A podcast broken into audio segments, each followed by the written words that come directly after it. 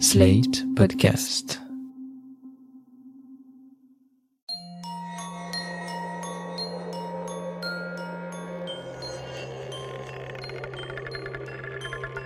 Bonjour et bienvenue dans Ami, le podcast où l'on parle beaucoup trop.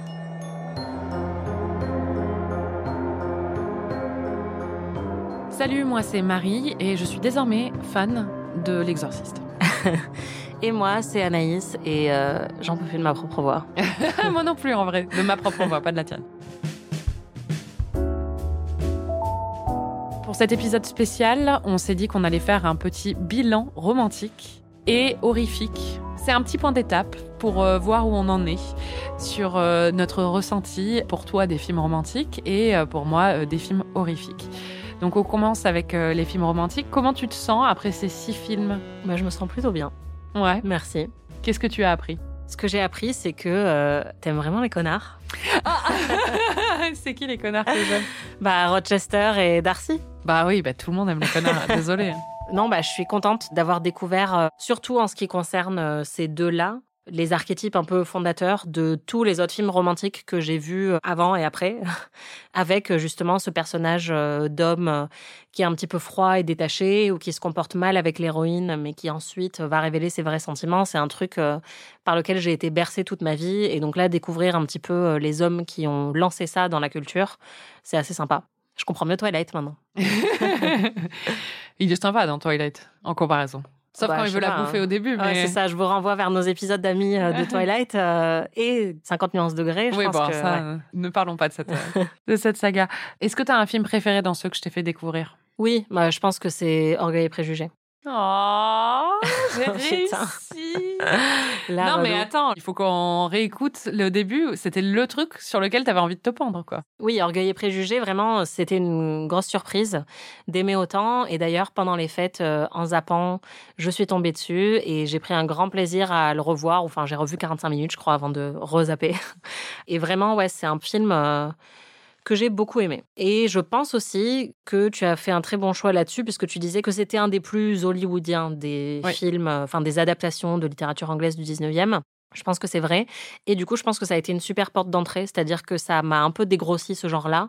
Et ça m'a donné envie d'aller vers euh, d'autres types de films similaires qui seraient peut-être pour le coup un petit peu plus euh, niche ou un petit peu plus pour les experts, puisque celui-là, c'est un peu le euh, voilà film d'époque euh, romantique euh, de base. C'est marrant parce que je regrette limite de pas avoir fait euh, juste toute la saison sur des films en costume. Parce que je pense qu'il y aurait eu plein de trucs à faire. Après, je pense qu'il y a plein de trucs à faire sur les comédies romantiques et tout ça, mais comme c'était un genre qui te débectait particulièrement et qui est très riche, mais enfin bon, on les fait de toute façon à travers et tout ça et on va en faire d'autres. Mais c'est vrai que ça a été une belle surprise. Je suis très contente que tu aimes Orgueil et Préjugés. Je pense qu'au final, c'est des films qui correspondent quand même peut-être le plus à à mes goûts. Enfin, j'avais énormément d'a priori dessus, mais en fait, euh, c'est aussi les films, enfin Jane Eyre et Orgueil et Préjugés, c'est ceux dont la réalisation m'a le plus marqué. Bah ouais. Et c'est quand même, je pense que je regarde beaucoup plus de drames que de comédie.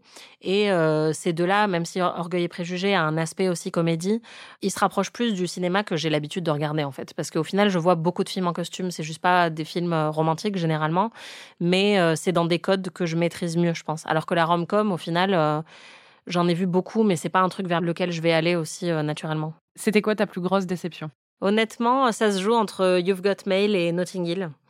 Notting Hill, j'avais, c'est celui que j'avais le plus envie de voir. Et j'ai trouvé ça euh, tellement anecdotique. C'était pas du tout mauvais, mais je le reverrai pas, je pense.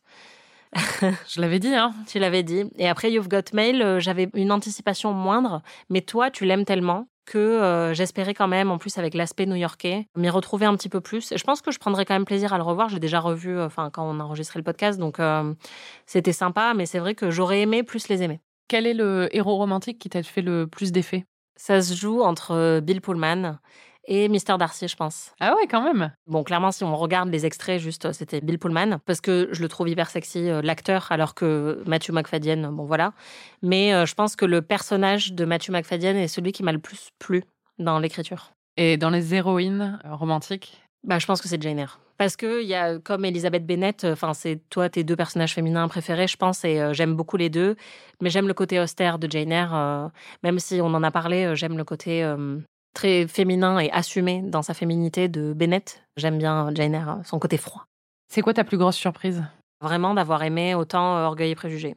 Et d'avoir envie de découvrir maintenant euh, plus de films romantiques en costume. J'ai envie qu'on fasse une saison, une mini-saison sur euh, Bridgerton.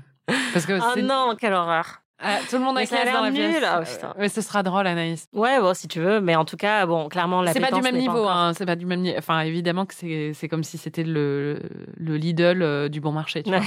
Non, mais en tout cas, je pense que tu peux être fier de toi parce que j'étais à la bibliothèque récemment et j'avais envie d'emprunter des Jane Austen et euh, de lire Jane Eyre, alors que je l'ai posé en cours de route, que c'est des livres que j'ai euh, déjà feuilletés ou que j'avais dans ma bibliothèque et que j'avais vraiment pas envie de les lire. Et là, les films que tu m'as montrés m'ont ouvert un petit peu euh, l'esprit là-dessus. Trop bien. Est-ce que toi, tu as eu des surprises par rapport à mes réactions? Il y a certains trucs où je pensais que tu allais plus aimer, honnêtement, euh, genre You've Got Mail. Mm. Même Jane Eyre, euh, je sais que tu as aimé le film, mais je pensais que hum, la relation entre les deux te parlerait plus, disons. Ouais. Après, le fait que tu aimé Orgueil et Préjugés, honnêtement, ça me surprend pas parce que tu es quelqu'un de goût et que c'est un très bon film. C'est une euh, super histoire et que c'est très bien écrit, donc euh, ça me surprend pas. Non, non, je, pas d'é- d'énormes surprises, mais je suis un petit peu déçue parce que j'ai pas encore trouvé de trucs où j'ai pas, il y a pas eu de, bon, il y a eu Bill Pullman où t'es à fond. Mais j'ai pas l'impression que pour l'instant, tu eu un film où tu as eu un vrai coup de foudre, quoi. Même si Orgueil et Préjugés, tu as été surprise et que tu as bien aimé et tout, Mm. j'ai pas l'impression qu'il y a un des films où tu te dis, ah, putain, celui-là, c'est sur ma liste de mes. euh, tu vois Oui, de mes préférés de tous les temps. quoi. Voilà. Alors que moi, dans ceux que tu m'as montré, il y en a vraiment certains où, euh, enfin, genre L'Exorciste, mais euh, c'est euh, un sweet spot, quoi. Ouais. Ouais, ouais, c'est vrai. Bah, mais en même temps, tu as une tâche très compliquée parce que j'en ai déjà vu beaucoup. Euh, Oui, je peux pas te montrer Bright Star ou In the Mood for Love ou quand ça. elle rencontre Sally. Après, je pense aussi qu'on n'a pas trop les mêmes goûts au final parce que si tu m'avais montré Bright Star ou In the Mood for Love, euh, ils m'auraient pas terrassé comme toi ils t'ont terrassé. Ah bon? Mais j'aime beaucoup ces films, mais c'est pas. euh, Et je pense aussi qu'il y a un truc qui est très compliqué dans le- la manière dont on visionne les films. Voir des films d'horreur ensemble, ça se prête beaucoup plus à, tu vois, une découverte qui est ludique, euh, tout ça. Je pense que découvrir ces films-là à deux, en ayant la conscience d'être enregistré, en se posant des questions pendant ou en, in- en interagissant pendant le film, ça peut parfois un petit peu casser l'effet, euh, tu vois, enveloppant de ces films-là. Et je saurais jamais ce que j'aurais pensé de ces films-là. Jane Eyre, par exemple, si je l'avais découverte seule pour la première fois au cinéma, sans aucune attente. Enfin, c'est toujours impossible de se détacher des attentes qu'on a créées avec le podcast et les conversations qu'on a eues euh, au préalable, tout ça. Donc, je pense que la tâche est quand même euh, pas hyper facile. Et je sais pas, enfin, j'arrête pas de penser à porter les jeunes filles en feu parce qu'on en parle depuis que le film est sorti. Tu sais que je veux que tu le vois, etc. Et je le compare à quasiment tous les films que tu m'as montrés. Et en même temps, je me dis que je sais pas si ça te plairait autant qu'à moi parce que pour l'instant, tu vois, j'ai l'impression qu'on n'est pas réceptive aux mêmes trucs, même si on aime à peu près les mêmes films. Non, mais je pense que oui, en vrai, euh, je l'ai pas vu parce que je suis pas allée au cinéma le voir.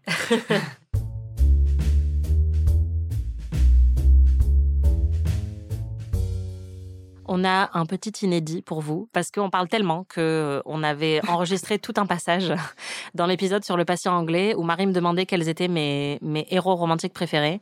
Et c'était tellement long qu'on l'a gardé pour euh, ce bonus. Voilà, profitez bien. Quels sont tes leads romantiques préférés dans euh, la fiction et au cinéma? Alors, j'ai fait une longue liste. non, mais en fait, j'ai commencé à chercher et au début, le truc, c'est que je me suis dit, c'est vraiment compliqué parce que les premiers auxquels j'ai pensé, c'est des personnages masculins, lead romantiques que j'adore, mais qui m'attirent pas forcément. Sailor dans Sailor et Lula ou hum, Adam Sandler dans Punch Drunk Ouais. Love. C'est mes personnages masculins, euh, héros de, de films romantiques euh, préférés, mais je swoon pas en les voyant, quoi. Je suis pas euh, gaga. Je pense que parmi mes préférés, bah, y a Ryan Gosling parce que c'est un de mes acteurs préférés Ouais. tout court et hum, c'est pas forcément pour The Notebook même si dans le côté romantique c'est pour ça qu'il est le plus dans connu. Drive. J'avais même pas pensé à Drive mais euh, dans Blue Valentine qui est un film que j'adore, dans La La Land où j'adore son personnage dans La La Land qui est un petit peu arrogant aussi mais qui est hyper sexy, Euh, enfin dans tous ces films en fait euh, je le trouve juste euh, incroyable. J'ai pensé à Ewan McGregor dans Moulin Rouge. Ah ouais? Ouais, grand, mais je pense que ça c'est l'adolescence quoi. Ouais. C'était un grand éveil pour moi. Ryan Philippe dans Sex Intention. Ah. Of course. bah quoi Et alors, dans les très problématiques, il y a James Spader dans tous ses films. Moi, c'est marrant quand je fais la liste de mes préférés, ceux qui me viennent en tête au premier abord, ils sont pas problématiques du tout en fait. Mm. Donc je pense qu'il y en a qu'on partage. euh, c'est quoi les tiens? Il y a le personnage de Tony Leung dans In the Mood for Love, ça Mm. déjà, c'est sûr. C'est un mensch quoi, il est, il est très droit et, euh, et je le trouve très sexy. Il y a aussi euh, le personnage euh, bah, de John Keats, en fait, dans Bright Star, qui est joué par Mm. euh, Ben Whishaw. C'est euh, la perfection romantique, quoi. Après, bah, il y a le personnage de Dennis dans Out of Africa, ça c'est un de mes sommets. Ouais, pareil. Moi, je, on partage celui-là, euh, clairement. Et après, il y en a un qui est un peu random, mais que j'adore. Et c'est un film que moi, je trouve très romantique. C'est The Village de M. M. Night Shyamalan. À chaque fois qu'on en parle, je suis là, mais on n'a vraiment pas regardé le même film, quoi. Je trouve, hyper- mais vraiment, Jo- Joaquin Phoenix dans ce film, magnifique lead romantique, quoi. D'où c'est un lead romantique? Enfin, Mais il faudrait si. que je revoie le film. Je l'ai vu beaucoup de fois il y a Mais, longtemps. c'est tout est guidé par son histoire d'amour avec, euh, je sais plus comment elle s'appelle la meuf, mais euh, c'est euh, tout est guidé par ça. Ivy dans le film, elle s'appelle. Mm. Pour moi, à l'adolescence, c'était un grand lead romantique. Ouais. Et après, ouais, j'ai essayé de chercher les non problématiques. Et alors là, il y en a, je pense que tu les partages aussi, mais déjà, Jessie dans la trilogie Before. Ouais, Ethan. Hawke. Ah, moi, je l'adore. J'adore ces films, mais euh, il me fait pas rêver. Ouais. Du tout. Euh, après, moi, ceux qui me font vraiment rêver. La trilogie Before, pour resituer, c'est Before Sunrise, Before Sunset et Before Midnight. euh, C'est euh, Voilà, de Richard Linklater, qu'on aime beaucoup. Timothée Chalamet, que ce soit dans Call Me By Your Name ou Little Women. Je le trouve vraiment très, très bien là-dedans. Et quand je l'ai vu dans ces deux films, j'étais un peu. Genre, j'avais vraiment, tu sais, la grimace. euh, Moi, dans, dans Call Me By Your Name, oui. Mais euh, Ouais. après, il est très jeune quand même. Ouais, mais il- c'est un, mais c'est un bon lead romantique, euh, justement, euh, jeune homme, quoi. Il est. euh, Ouais, c'est ça. Enfin, vraiment, il est parfait pour ce genre de rôle. Et je pense que le moins problématique et celui qui m'a le plus rendu vraiment gaga et filé des papillons ces dernières années, c'est Tony dans Brooklyn, qui est joué par Emory Cohen. Ah oui. Et vraiment, lui, je me souviens que justement, c'était une des raisons pour lesquelles j'ai adoré le film. Et je sais que tu l'as adoré aussi, c'est parce que bah, c'est un triangle amoureux et tout, et les personnages masculins sont vraiment très très bien. Et lui, il est tellement charmant sans être non plus une chiffre molle. C'est Il vrai. est très beau. Mais moi, je, enfin, il pas du tout. Ah Euh, ouais. Alors que j'adore ce film, mais je l'adore pour d'autres raisons parce que c'était euh, l'histoire euh, d'une Irlandaise à New York et je m'im- Oui, m'identifiais histoire d'immigration. Voilà, de- à ouais. l'époque, je vivais à New York et j'avais un peu des problématiques aussi de savoir si je restais ou si je partais ou des choses comme ça. Donc ça m'avait beaucoup touché. Après, moi, c'est pas la raison principale pour laquelle oui. j'aime le film. Mais hein, du coup, lui, vraiment, il m'a, il m'est passé complètement au-dessus. J'ai Mm. pas du tout compris le délire. carrément. Ouais, je l'ai trouvé mignon, mais vraiment, euh, moi, je voulais qu'elle reste avec Donald Gleason, quoi. Ah non. Et là, quand même. Bon, alors, Deep Cut, Vincent Lacoste dans Victoria. non. Si, vraiment. Et ensuite, je pense que tu seras d'accord avec moi, mais Luke Kirby dans Take This Waltz. Ah, mais je l'ai toujours pas vu, je crois. Oh. Ah bah alors ça, il faudrait vraiment le rajouter dans la liste euh, de ceux que tu dois découvrir parce que c'est un de mes films préférés et il y a Seth Rogen et Luke Kirby, encore une histoire de triangle amoureux et les deux en fait sont vraiment parfaits. Luke Kirby plus dans le côté extrêmement sexy, Seth Rogen dans le côté petit ami parfait euh, qu'on rêve toutes d'avoir quoi. Voilà. Magnifique. Et pas problématique du tout. et Mr. Knightley dans Emma et dans la version de 2009 où il est joué par Johnny Lee Miller mais même dans le livre pour moi c'est le lead romantique masculin parfait et il est vraiment vraiment pas problématique. Voilà, comme quoi c'est possible. Et j'en ai une autre aussi, Rachel Weisz dans Désobéissance. Elle est pas problématique dedans? Bah si cracher dans la bouche d'une autre femme est problématique, euh, oui, mais euh, sinon non. Magnifique. Et Rachel Weisz dans La Favorite aussi. Enfin, Ouais. dans tous les films où elle joue Rachel une Weisz lesbienne, partout. voilà, je l'aime.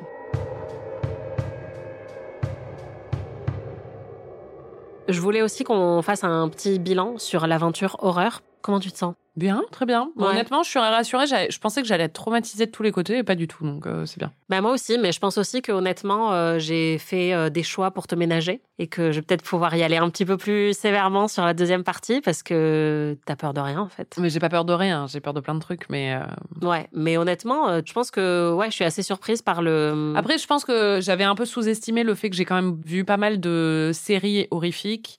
Et j'ai vu aussi beaucoup de thrillers, en fait. Et des thrillers qui avaient des éléments qui faisaient aussi peur qu'un film d'horreur. C'est juste que le film d'horreur, il y a des codes euh, qui font partie du genre ou des choses comme ça. Mais j'ai vu beaucoup, beaucoup, beaucoup de thrillers. Ouais, et je pense aussi que le film d'horreur, c'est un type de peur très particulier. Il y a des gens qui supportent pas ça, qui sont vraiment des flippettes du film d'horreur. Mais hum, les films qui m'ont le plus traumatisé dans ma vie sont pas vraiment des films d'horreur. Même si là, on a mis L'Exorciste, etc. Il y en a quelques-uns parce que je les ai vus très jeunes, ou Les Oiseaux de Hitchcock. Mais bah, Funny Games, par exemple, que aussi j'aurais dû te montrer de Haneke, qui est un home invasion, mais j'hésitais parce que comme c'est Haneke, pour moi, enfin, on peut débattre de si c'est un film d'horreur ou pas. euh, il est toujours à la limite. Mais ça, pour moi, c'est un des films les plus terrifiants et traumatisants que j'ai vu de ma vie. Ou Orange Mécanique, quand j'étais jeune, ça m'a vraiment traumatisé. Alors que c'est pas des films d'horreur du tout, quoi. Ou Zodiac, ça fout les poils, ouais, quoi. Zodiac, ouais. Voilà, c'est truc de des. serial killer en général. euh, Et pourtant, c'est pas des films d'horreur. Et euh, Bah non, mais moi j'ai regardé Esprit criminel pendant des années. donc voilà, c'est vrai que je pense qu'en fait, le genre de l'horreur, c'est pas un genre qui te fait peur parce qu'en en fait il y a un côté démesuré et Oui, oui, oui. caricatural voilà grotesque dans l'horreur qui à mon avis fait réagir certaines personnes mais toi comme t'es pragmatique en fait ça te fait pas réagir tant que ça quoi enfin ça te fait réagir mais je veux dire ça te fait pas peur vraiment Non. T'as appris des choses de ton voyage de ton périple pour l'instant? Bah, j'ai appris que je pouvais, j'ai pas de problème à regarder des films d'horreur, donc c'est assez cool. est-ce que euh, du coup t'as envie d'explorer un petit peu plus le genre? Est-ce qu'il y en a maintenant que t'aimerais tenter euh? Bah, je suis contente qu'on continue d'explorer ensemble. cool Voilà. Bah après, il y en a certains dans la liste où je, je suis très contente qu'on regarde Alien et Carrie. C'est des films que je veux voir depuis très longtemps. Mais spoiler sur la suite du programme oui, oui, oui. mais euh, non, mais euh, par exemple ces deux-là, ouais, je suis très contente de les voir. Je suis contente aussi de voir euh, des Harry Astor. Midsommar, par exemple, je voulais le voir depuis longtemps et tout ça. Mm. Je suis contente d'être forcée de faire ça. C'est-à-dire que je le ferai pas naturellement, je le sais très bien. Même, euh, même en ayant découvert ça, tu vois, j'irai pas euh, chercher, euh, je suis toute seule chez moi le soir, je vais pas aller me regarder un film d'horreur, quoi. C'est sûr et certain. Mais le faire dans ce cadre-là, c'est assez agréable et puis c'est cool de découvrir des super films, certains classiques du cinéma que je veux voir depuis longtemps mais que j'ai jamais eu trop le courage de voir. Et puis de voir qu'en plus, ça me fait pas trop peur. Oui, bah c'est ça. En fait, t'es rassuré sur un peu ta tolérance à ce genre de film. Oui, mais ça veut pas dire pour autant que je vais aller les chercher euh, parce que je- tu sais jamais. c'est sûr. Mais par exemple, euh, je pourrais te dire, on va voir le prochain euh, Ty West au cinéma. euh, tu serais pas en mode, oh là là, non non. Enfin, tu vois. Je serais plus là, pff, non. Ok, donc on n'a rien accompli en fait. Super. C'était lequel ton préféré? Ça se joue entre l'exorciste et Shining. Je sais que c'est pas très original, mais euh, Oui, vraiment bah, c'est. Mais je pense l'exorciste peut-être. Nice. Avec le recul, euh, je pense que Shining c'est le plus beau et c'est le plus dérangeant aussi et spectaculaire et tout ça. Mais l'exorciste, il y a eu un côté, c'était tellement fun à regarder en plus d'être un chef-d'œuvre. Et en plus, il y avait tellement de niveaux de lecture et tout ça. J'ai vraiment adoré quoi. J'adore le fait que tu trouves que l'exorciste est le plus fun. Quoi. Mais en fait, j'ai envie de le revoir. Vraiment, j'y pense et je me dis, j'aimerais trop le revoir. Quoi. Bah, franchement, grave. Hein. Pour moi, Ouais. c'est aussi le fait qu'il est long, donc forcément, euh, c'est pas une partie de plaisir de le revoir parce qu'il y en a d'autres qui passent beaucoup plus vite. Comme Non, pas, Halloween, tu enfin, vois, le c'est côté un- slasher, euh, tout C'est ça. un bon film du dimanche soir. Bah écoute, je suis ravie. Et de ce que tu as vu, j'ai essayé de te faire un aperçu un peu complet. Il en reste d'autres, mais c'est quoi le sous-genre qui te parle le plus? Celui qui me fait le plus peur, c'est l'horreur psychologique. Donc, euh, vas-y, Oui. hein. go wild. Bah ça, de toute façon, oui, j'en étais sûre, euh, je savais. Mais c'est vrai que moi, ça joue moins sur moi, donc j'ai eu tendance à en éliminer pas mal, genre Rosemary's Baby, tout ça. Parce Ah non, que- mais Rosemary's Baby, Anaïs, mais c'est sûr que ça me terrifierait. Rien ne me fait plus peur que l'idée que la d'avoir. grossesse. Déjà, la grossesse, être mère, ça me terrifie. Et puis, en plus, être euh, mère d'un enfant psychopathe, mais euh, laisse tomber, quoi. J'ai lu un article du New York Times un jour où c'était sur des parents qui avaient des enfants psychopathes. Et rien ne m'a fait plus peur de toute ma vie.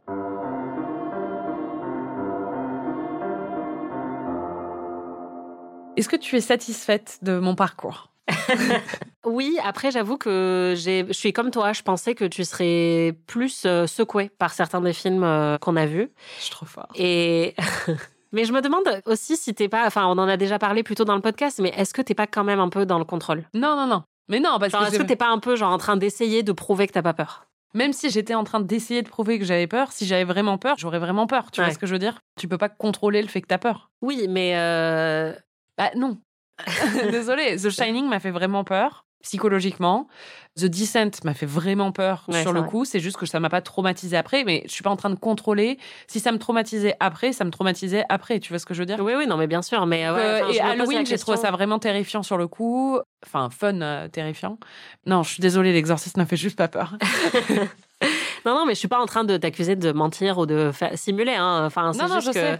comme tu dis, je suis trop forte. Tu vois, enfin, je me dis parce que je pense que t'as un truc avec les films d'horreur que forcément moi je vais pas avoir. Enfin, je pourrais être aussi dans la posture, oh, c'est gnangnan, tu vois, avec les films romantiques. Mais je pense que quand on dit, je suis pas habituée à l'horreur et je vais en regarder, il y a forcément une attente là-dessus sur. euh, ton seuil de tolérance ou Oui, tu oui. vois et donc du coup il doit aussi y avoir une fierté à ne pas avoir été aussi euh, tu vois C'est sûr qu'il y a une fierté, mais c'est pas un truc que j'ai essayé de contrôler. Ça, Ouais. je, après, peut-être dans mon subconscient ou quelque chose comme ça, mais je pense que j'ai été vraiment terrifiée par certains films quand je les ai vus. The Descent, j'étais clairement terrifiée. The Ouais. Shining m'a clairement dérangée. c'était drôle Mais j'ai vraiment pas eu d'après-coup où j'étais, parce que c'est marrant, là, je revois encore l'image dans The Haunting of Hill House, où il y a un jumpscare où elle, en fait, elle est pendue et on Mm. comprend ça ça, je revois cette image en fait. Elle me hante depuis que j'ai vu cette série, donc ça fait 2-3 ans. Il y a plein de choses dans ma vie que j'ai vues qui me hantent ou des choses comme ça ou auxquelles je repense et qui me terrifient.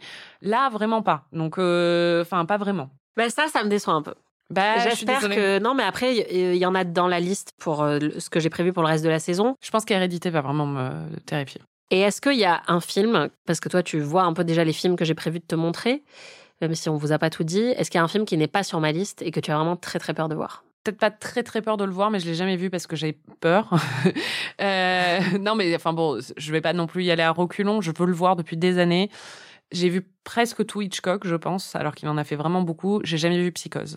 Mhm. Et c'est parce que c'est un film qui me terrifie. Bah écoute, Et je sais qu'il euh, est pas sur ta liste, mais euh, je pense que tu devrais peut-être le rajouter. bah, on va le rajouter. Parce que la scène de la douche, euh, les images, euh, et il a l'air de faire vraiment très très peur, euh, Perkins. Bah écoute, euh, ouais, moi je je l'aurais pas mis sur la liste, mais euh, clairement ce que demande Marie, Marie Laura. Donc, euh, on mettra euh, Psycho sur la liste. On a un autre petit inédit. Anaïs en a marre apparemment de mes aptitudes de survie. Elle a voulu les tester, les mettre à l'épreuve. Dans l'épisode sur Your Next, on ne pouvait pas l'inclure parce que l'épisode était déjà très long, parce qu'encore une fois, nous parlons beaucoup. Merci de nous écouter jusqu'au bout des épisodes, c'est vraiment euh, génial. Mais donc, voici mes euh, astuces euh, survie. Je sais pas.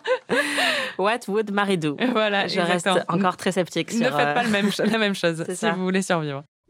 Toi, Marie, survivaliste chevronnée, si il y a des arbalètes qui commencent à fuser dans la maison et que il y a une personne qui a essayé de courir à l'extérieur et elle s'est fait trancher la gorge, tu fais quoi? Bah moi je fais comme Erin, je bute tout le monde. je plaisante. Euh, bah, je sais pas ce que je fais, c'est complètement débile comme euh, situation, ça n'arrivera jamais, j'espère. J'en veux plus de ça. à chaque fois qu'on parle de truc, mais toi, tu serais jamais dans cette situation, mais si tu y étais, Mais si j'y étais, bah si j'y étais, j'essaierais de survivre. et qu'est-ce que tu ferais? Bah je serais pas en au lieu train- de donner des leçons là Ça dépend de la situation, mais déjà, bah, j'essaierai de rassembler, mais c'est ce qu'elle fait, j'essaierai de rassembler tous les objets contendants de la maison, toutes les armes ou des choses comme ça. J'essaierai de barricader les fenêtres. Bon, le problème, c'est que c'est immense, mais de barricader et de fermer toutes les fenêtres et toutes les portes, de m'assurer qu'il y a personne qui traîne dans la maison, ça c'est sûr. J'irai chercher, le premier truc que je ferai, je me baladerai pas à regarder sous le lit, j'irai chercher un couteau. Ok, donc ensuite, une fois que ta belle-mère a été tuée, elle a été massacrée sur le lit, tu sais qu'il y a quelqu'un à l'intérieur. Oui, mais Et qu'il déjà, y a aussi des gens à l'extérieur. Qu'est-ce que tu fais? Bah déjà, s'il y a plusieurs personnes avec moi, je reste avec ces personnes. On se regroupe, on se met en cercle où on est chacun les dos les uns contre les autres. Comme ça, il y a personne qui peut bondir par derrière. On a chacun un objet contendant, un couteau de préférence, et on reste en cercle et on se barricade et on attend. Et au bout d'un moment, ils vont venir. C'est comme un château fort. au bout d'un moment, ils viennent, on les tue. À ce moment-là, on se bat. Ouais, mais sauf que par exemple, ils ont des arbalètes. Donc si vous êtes tous en cercle au milieu d'une pièce, euh, tu peux juste tous te faire dégommer. Mais non, parce que tu tires les rideaux et puis tu restes pas au milieu d'une pièce avec plein de fenêtres ou des trucs comme ça. Tu te mets dans une Mais ils le disent, ils ont des... toutes les pièces ont des fenêtres. Oui, mais enfin bon, tu fermes les volets, je sais pas, mais il y, a- il y a un moment, elle trouve des solutions par rapport à ça où tu te mets. Il y a un moment, elle va fermer les volets. T'as dit, mais qu'est-ce qu'elle fait? Pourquoi elle ferme les volets? Non, ben oui, mais elle avait raison. Euh, C'était un bon réflexe.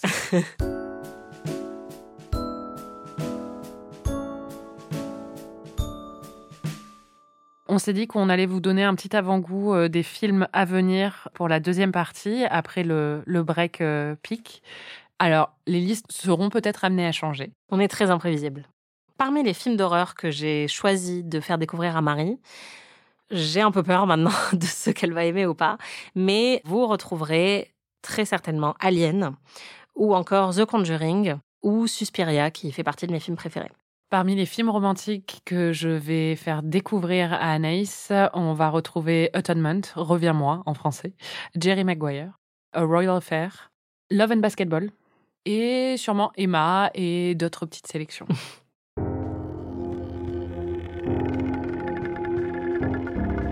C'était Ami, merci Marie. Merci Anaïs. Et merci à vous de nous avoir écoutés toutes ces semaines, encore et encore et toujours. Vous pouvez retrouver tous les épisodes d'Amis sur slate.fr ou votre plateforme de podcast préférée. Dans le prochain épisode, vous découvrirez un best-of de cette première saison d'Amis horreur romance. Parce que quand il y en a plus, il y en a encore. C'est ça, vous inquiétez pas, on a encore plein plein de films à vous faire découvrir et à se faire découvrir mutuellement. N'oubliez pas de vous abonner à notre autre podcast, PIC TV, où on analyse l'actualité des séries. D'ailleurs, la nouvelle saison de PIC TV reprend le le 3 février. Si vous avez aimé cet épisode, vous pouvez nous laisser 5 étoiles et un petit commentaire ou vous pouvez nous hyper auprès de tous vos amis. À la semaine prochaine. Ami est un podcast d'Anaïs Bordage et Marie Telling, produit et réalisé par Slate.fr sous la direction de Christophe Caron et Benjamin Ours. Production éditoriale, réalisation et montage Aurélie Rodriguez. Musique Victor Benamou.